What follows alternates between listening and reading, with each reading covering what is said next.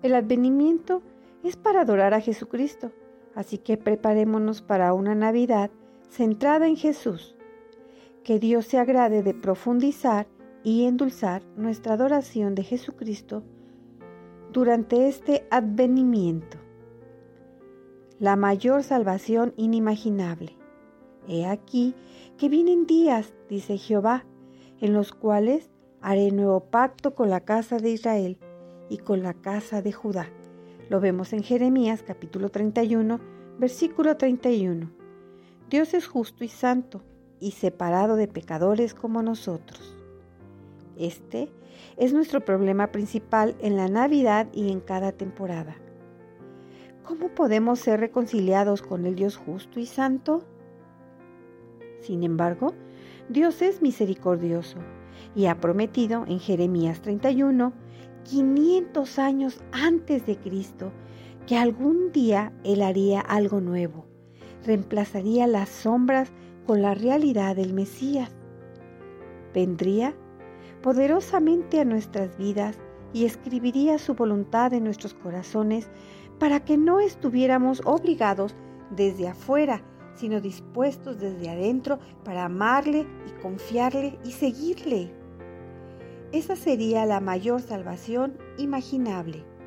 Si Dios nos ofreciera la mayor realidad en el universo para disfrutar y si obrara en nuestras vidas para asegurar que la disfrutaremos con la mayor libertad y placer posible, este sería un regalo de Navidad por la cual vale la pena cantar. Esto es, de hecho, lo que prometió, pero había un gran obstáculo, nuestro pecado, nuestra separación de Dios debido a nuestra injusticia.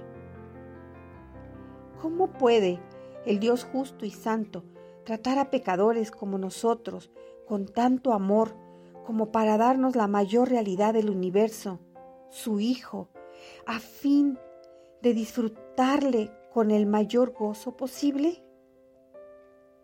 La respuesta es que Dios puso nuestros pecados sobre su Hijo y los juzgó ahí para que Él pudiera olvidarse de ellos y pudiera tratarnos con misericordia sin dejar de ser santo y justo. Lo vemos en Hebreos capítulo 9, versículo 28.